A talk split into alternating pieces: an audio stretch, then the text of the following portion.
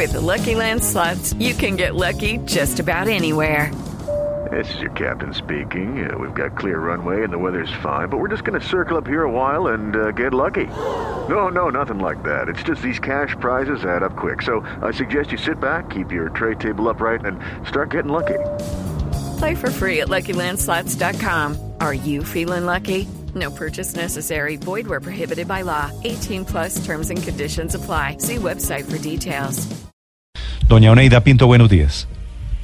Buenos días, doctor Néstor Morales, a ustedes y a todas las personas que hacen parte de Blue Radio. Un cordial saludo. Doña Oneida, ¿es cierto? Primero quisiera preguntarle que usted estuvo anoche celebrando su libertad ya con vallenatos, con una gran parranda vallenata.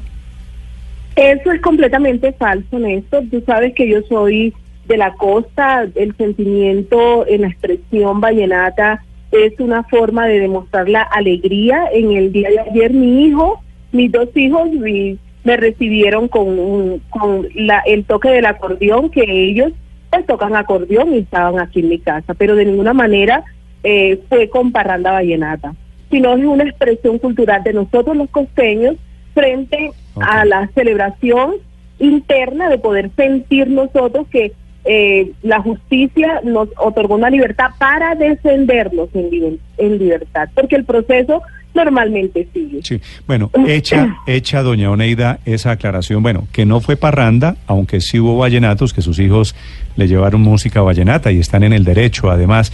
Quisiera preguntarle, ¿qué significa esto? Que usted quede en libertad para defenderse. No es todavía una absolución por ese delito de corrupción, de que usted utilizó contratos para aspirar políticamente a otros cargos de elección en La Guajira.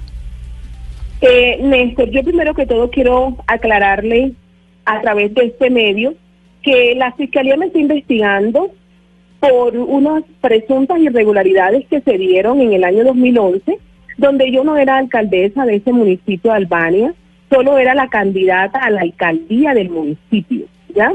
Entonces, el- los, los presuntos hechos de corrupción que ellos manifiestan es precisamente como candidata, más no ni como alcaldesa ni como gobernadora.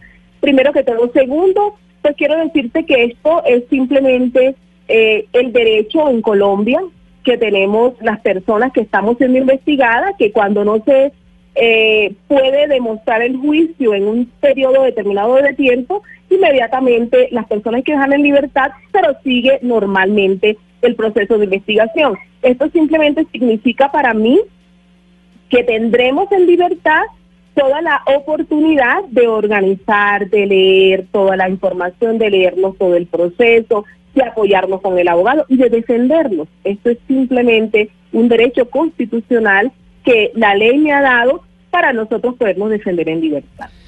Doña Oneida, la Fiscalía dice que gran parte del tiempo que se pasó para que usted quedara libre por vencimiento de términos se dio porque en Maicao no querían entregar el proceso y trasladarlo a Bogotá. La Fiscalía argumenta que en Maicao no había garantías de independencia de la justicia.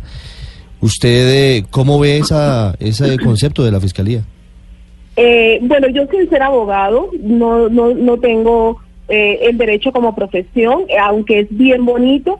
Yo lo que eh, he entendido eh, en lo poco que conozco del proceso es que se presentó un cambio de erradicación y lo hizo el fiscal ante un juez de conocimiento del municipio de Maicao. Efectivamente, al hacerlo, eso pasó al tribunal, que es su segunda instancia, para que resolviera el tema de la erradicación.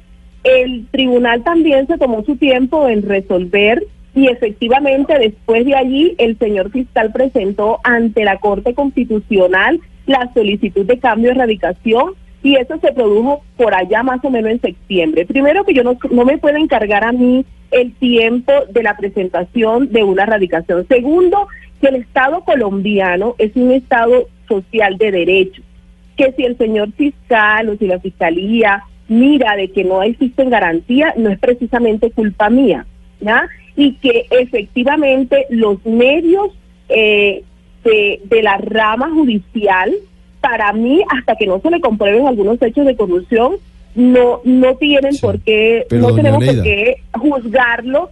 Al contrario, yo pienso que el proceso, si ellos lo hicieron, pues ellos te- tendrán sus razones, pero hasta ahí es el conocimiento que tengo el abogado. No puedo hablar mucho en derecho porque no lo entiendo. Lo que sí es cierto es que el señor fiscal está en toda la disposición de denunciar si hay actos de corrupción en el municipio de Maicao en el departamento de La Guajira para Sí. el proceso. Pero ese Pero- cambio de radicación no, me, no podía ser cargado a mí Claro, como pero- pero- eh, la persona imputada. Doña Neida, pero la Fiscalía pide el cambio de- de radicación, es decir, pide el traslado del proceso de Maicao a Bogotá, no precisamente porque crea que otra persona puede influir en los jueces o en los investigadores en la zona. Eso implicaría que usted tiene influencia sobre ellos y por eso no hay garantías de independencia y por eso piden el traslado a Bogotá. No es una cosa independiente a Néstor, usted.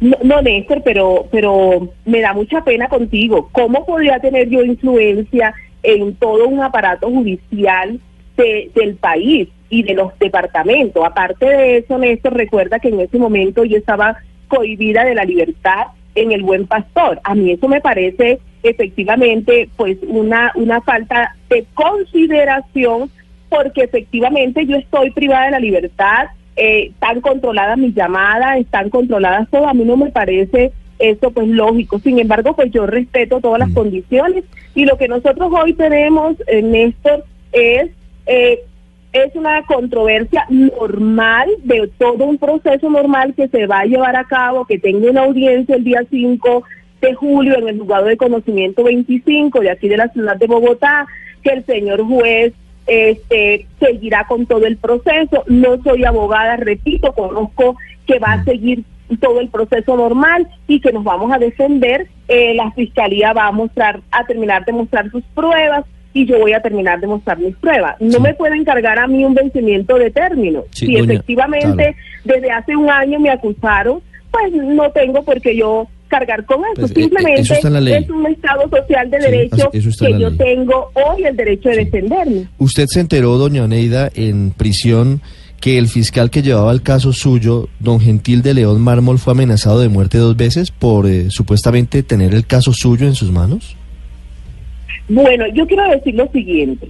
Como quiera que no soy abogado y usted me están preguntando algunas eh, algunas eh, situaciones que ya me, me, me toca entrar en la parte jurídica, yo quiero decirle lo siguiente. El día que yo fui imputada, que me imputaron en los juzgados de Palo Quemao, el señor Gentil de León presentó una denuncia. ¿Cómo podría yo amenazar a un fiscal, el fiscal de, de La Guajira o donde esté, estando yo capturada y estando allí en el DAS, porque la denuncia la colocó el señor Gentil de León el día 8 de marzo y ese mismo día estaba yo capturada. Ahora, el mismo juez de conocimiento de aquella época que me, impuso medida de aseguramiento, en su escrito, y lo pueden buscar y le puedo mostrar los audios inclusive, dice cómo le podemos cargar a esta señora una amenaza a un fiscal que no tiene nada que ver con su amenaza porque ella está aquí cohibida de la libertad y no tiene ni siquiera teléfonos. Entonces, son situaciones que no me pueden cargar a mí, más sin embargo, bueno, son situaciones del proceso y mi abogado eh, estará al frente de toda cada una de las inquietudes del proceso para poder atender todos los casos.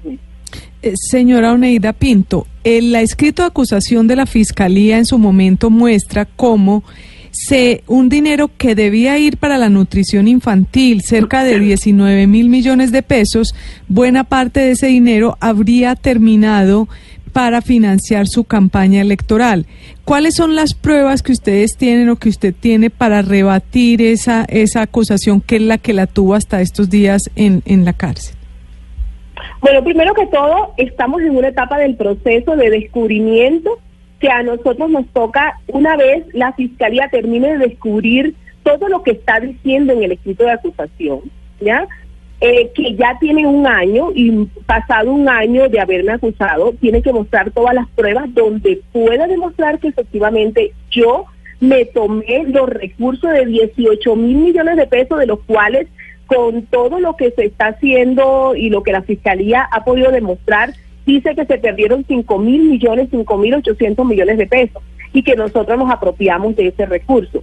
Nosotros en su momento vamos a mostrar con nuestras pruebas que esas son eh, situaciones que la maneja netamente el abogado, para poder demostrar efectivamente que yo, no siendo alcaldesa del municipio de Albania, no siendo eh, per- la persona que manejaba los programas, no tuve nada que ver con la apropiación de esos recursos, de ese proyecto de mortalidad infantil para el municipio de Albania. Al contrario, era candidata a la alcaldía del municipio de Albania. Pero entonces, ¿quién se robó esa plata? Néstor, precisamente para eso es la investigación. Yo pienso que estamos ansiosos todos que la Fiscalía termine de investigar y que termine de mostrarme las pruebas para yo también mostrar las mías, para que efectivamente el juez decida quién tiene la culpa y quién tomó los recursos. Porque yo no puedo responder por algo que no he hecho. De hecho, Néstor, en la vida cotidiana de nosotros nos damos cuenta que si tú tienes culpa, tarde que temprano la verdad sale a relucir y la verdad nos hará libre. Así dice también la Biblia. Entonces nosotros estamos completamente tranquilos y seguros de poder demostrar nuestra inocencia. ¿Se la robó su antiguo jefe político, Kiko Gómez, esa plata? Bueno, no te puedo no te puedo decir Néstor porque Kiko Gómez nunca fue jefe político mío.